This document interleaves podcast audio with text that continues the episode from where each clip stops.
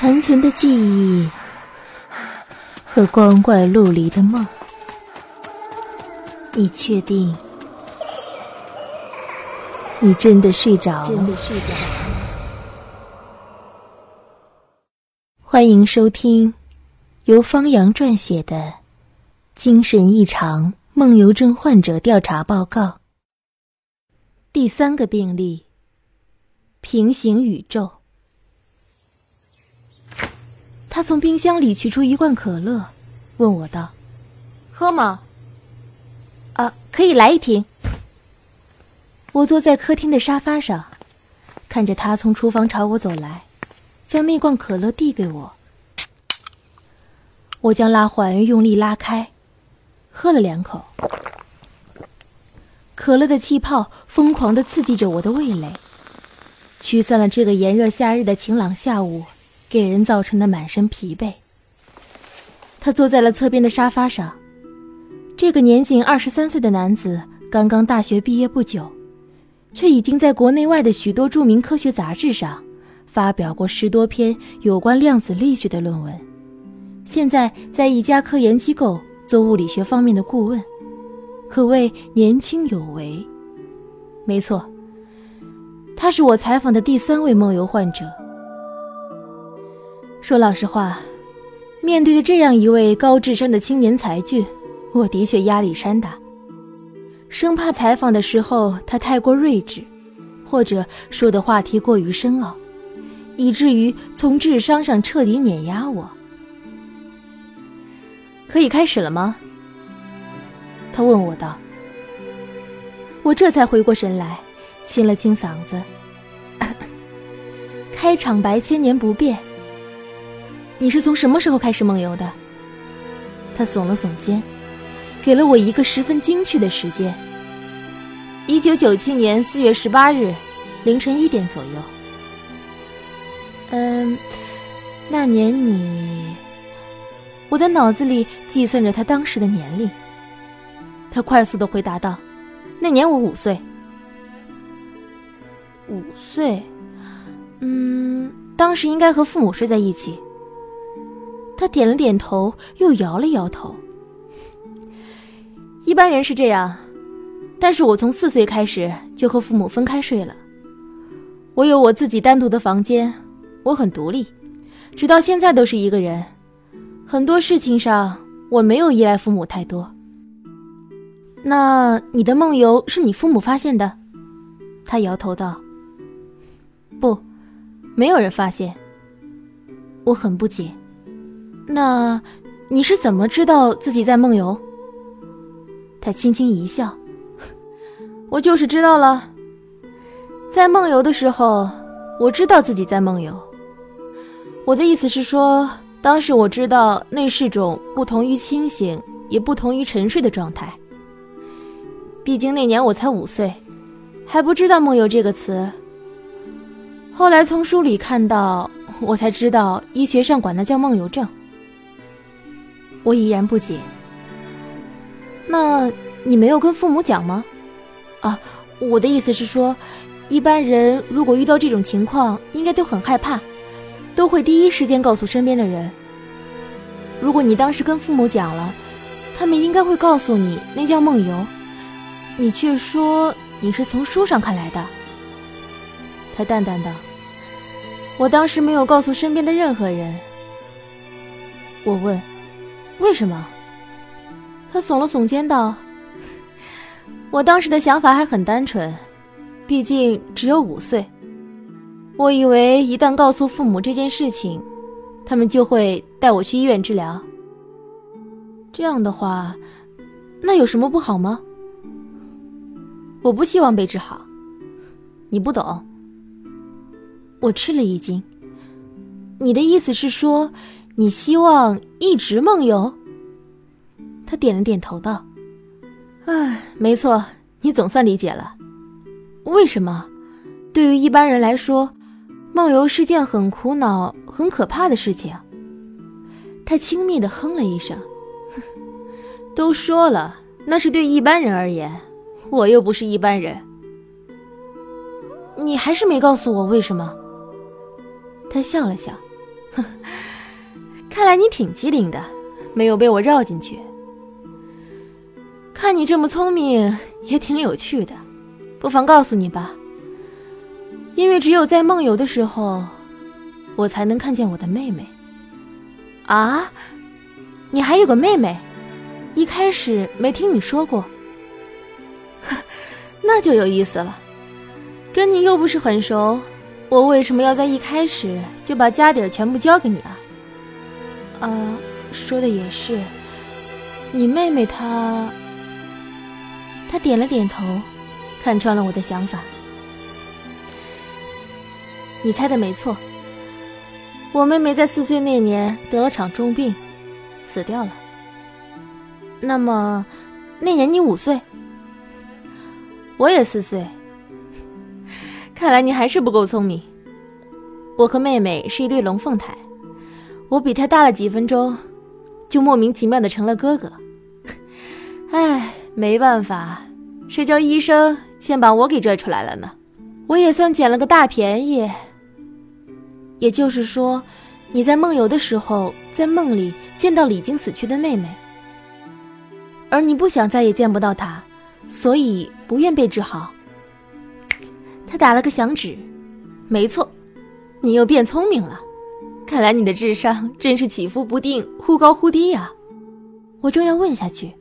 他突然接到一个电话，说有一个重要的会议要去参加，于是那天的采访就此结束了。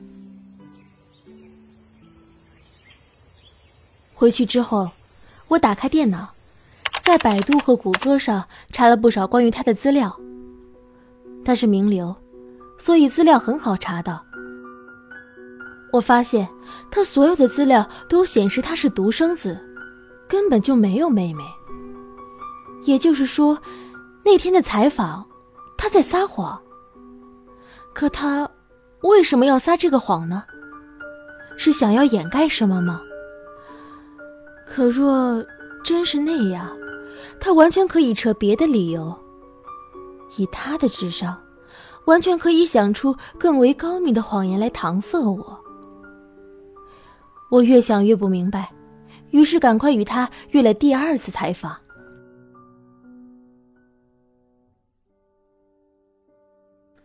这次，我在一所大学的阶梯教室里见到了他。他刚刚给学生讲完物理课，黑板上画满了点心面以及我看不懂的公式，潦潦草草，混乱不堪，令人头疼。阶梯教室里，学生早就散去了。只剩下我和他两个人。我开门见山的问道：“我查了你的资料，你根本就没有妹妹。”我以为他会慌乱，没想到他十分镇定的对我道：“看来你很擅长使用互联网嘛。”我不想被他的话题牵着跑，立马道：“为什么撒谎？”不料他转身过去，用黑板擦擦黑板。一边擦一边背对着我说：“其实我并没有撒谎，我跟你说的句句都是事实。我真的有个妹妹。可是你的资料上，他已经将黑板擦完，转身放下黑板擦，拿粉笔。我知道，我知道，资料上我的确没有妹妹。啊，怎么说呢？其实……”我很想试图让你理解。这么来说吧，你知道平行宇宙吗？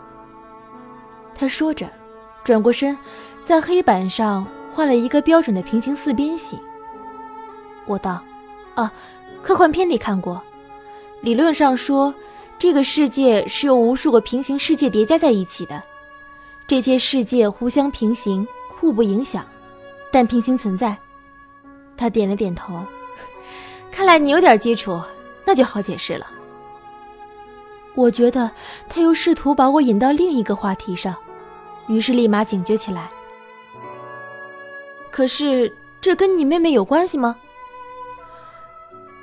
本以为他会夸我聪明，没想到他却摇了摇头，咂着嘴道：“哎，看来你还是不够机灵。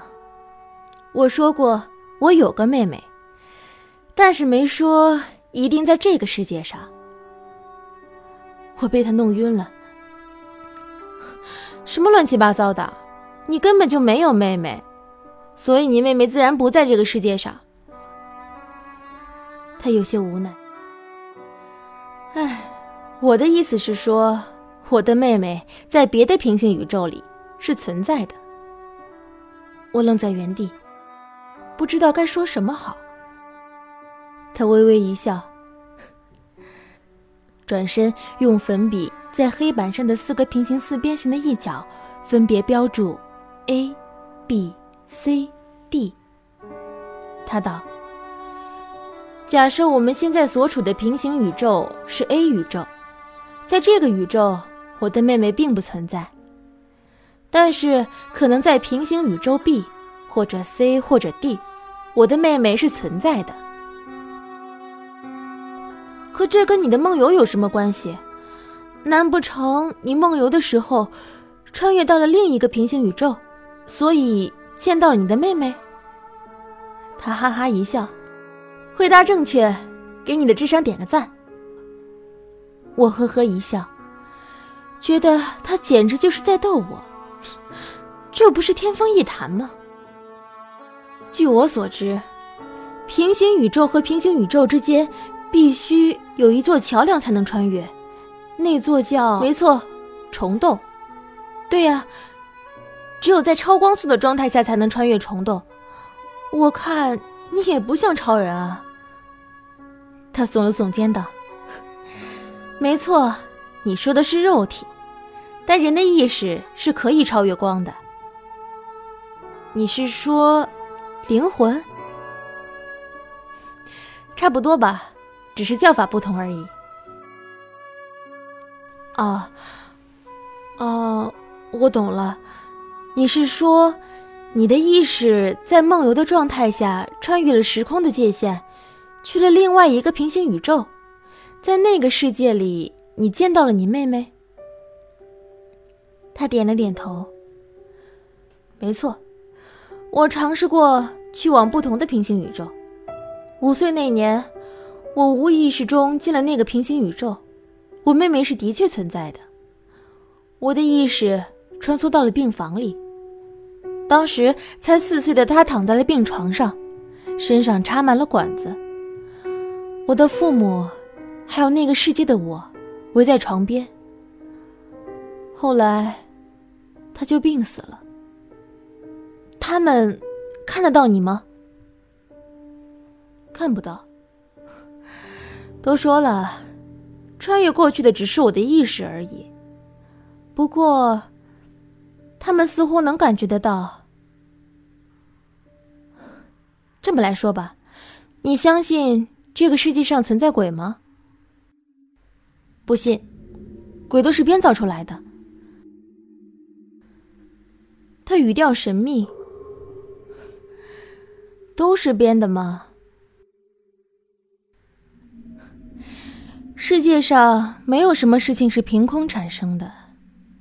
经常有人说，他看到已经死去的亲人、朋友，那只是幻觉，是吗？仅仅是幻觉吗？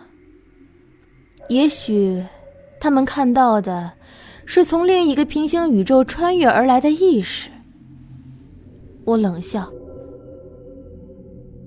你分明就是在鬼扯。”好啊，你说你能够穿越时空，那你告诉我，明天的彩票号码是多少？他笑了笑道：“我什么时候说过我能够穿越时间了？我只是在平行宇宙之间穿梭，并不能去到过去或者未来。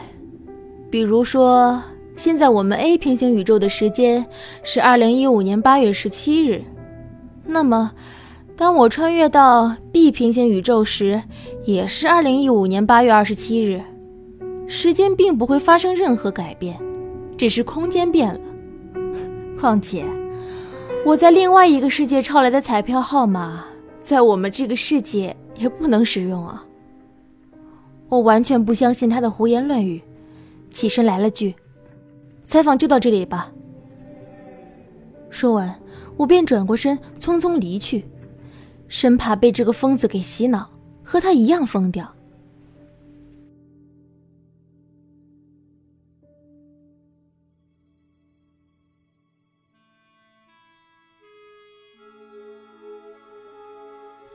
直到一个月后，我忽然接到了他打来的电话。他深夜约我到那所大学的阶梯教室去见他。他说有重要的事情对我讲。我怕他出什么事，于是立马赶了过去。去的时候已经是深夜，教室里没有人，但灯火通明。当我到的时候，他在等我。那天的他。在白色日光灯下，面色惨白，看上去越发神经质。他见我进教室，道：“哼，来了。”我点了点头，走下阶梯，来到他跟前。发生什么了？他神经兮兮的对我说：“我找到那个宇宙了。”我没懂，你说什么？他情绪异常激动，整个身体都在颤抖。我找到那个宇宙了，你知道吗？我找了这么多年，终于找到了。我还没明白，认为他疯掉了。他接着道：“我去过无数个平行宇宙，那些宇宙里，要么没有我妹妹，要么没有我，要么就是妹妹早早夭折。”要么就是我早早夭折了，要么就是那个世界我和妹妹都不存在，或者都存在。你知道这意味着什么吗？绕口令。这意味着我无法真正穿越到那个世界中去。啊，我虽然没明白你在说什么，呃，但是感觉好像很厉害的样子。他完全没有理会我，自顾自道：“哈哈，你不知道，我太激动了，哎呀，我都有些语语无伦次了。你知道，我每次穿越，穿越过去的仅仅只是意识，意识是虚无缥缈的，是无法实际存在的。我穿越过去，就是想和我妹妹在一起。”如果那个世界没有我妹妹，我穿越过去毫无意义；如果那个世界没有我，也行不通。即便有我，如果那个世界里的我是具备意识的，那也行不通。你明白吗？呃，好像有那么一点点明白。他开始手舞足蹈起来，必须存在着这样一个世界。在那个世界里，我的妹妹茁壮成长，一直幸福的生活到现在，而那个世界里的我，必须是一个不具备意识的植物人。我忽然明白过来，恍然大悟道：“所以，你终于找到了一个这样的平行宇宙，你的意识能够穿越到那个世界里，附着在。”那个世界中，你的身上去，呃，打个不恰当的比方，就像我们常说的“鬼上身”。他高兴的几乎要跳起来，回答正确，再次给你的智商点个赞。我无语，你自己慢慢玩吧，我困了，回家睡觉了。难道你不想见证我今晚的穿越吗？我只邀请了你一个人。我摇了摇头，道：“嗯，并不想。”然后我头也没回的离开了。第二天一早，我有些担心他，给他打去了电话，却怎么也打不通。那天下午，我看到了新闻，新闻上说，他今天上午被学生发现昏迷在了那所大学的阶梯教室里。被紧急送到了医院。医生将其诊断为植物人。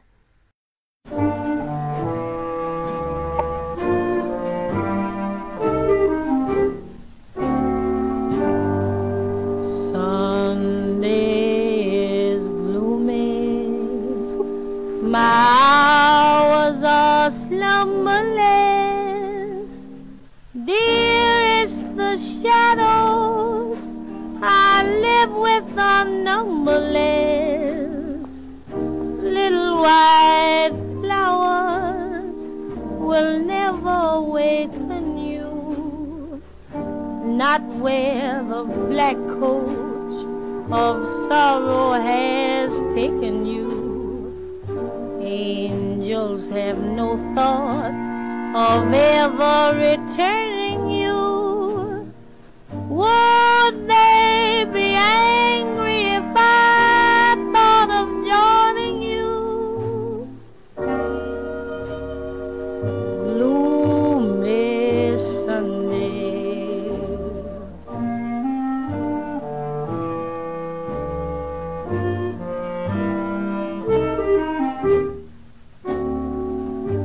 Gloomy Sunday, with shadows I spend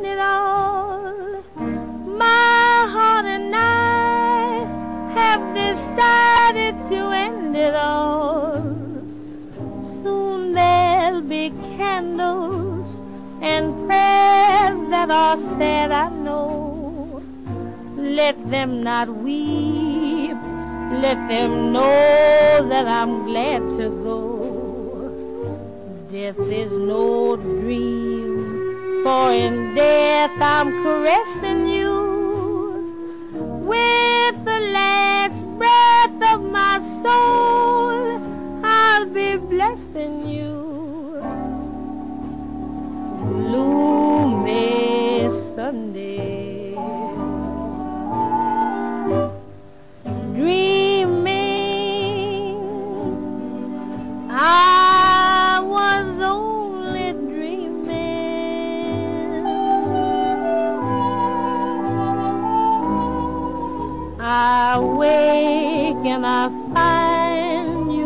You asleep in the deep of my heart. Dear, darling, I hope that my dream never haunted you. My heart is telling you.